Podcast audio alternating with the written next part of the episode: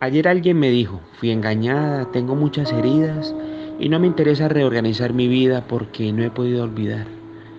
Yo le decía, a veces Dios permite que no olvidemos muchas cosas para que en el momento que perdonamos y salimos de esa situación y reorganizamos nuestra vida podamos edificar a alguien más y le podamos decir, yo estuve en esa situación, pero en el momento que decidí perdonar fue como pude rehacer mi vida otra vez y hoy te puedo decir que si Dios lo hizo conmigo, Dios lo hará contigo. Y eso nos dice Jesús en la Biblia, en el capítulo 6 del Evangelio según San Lucas.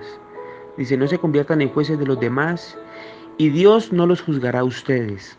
No sean duros con los demás y Dios no será duro con ustedes. Perdonen a los demás y Dios los perdonará a ustedes. Querida familia, el perdón es la llave para poder nosotros sanar las heridas. Muchas bendiciones y que tengan un hermoso día.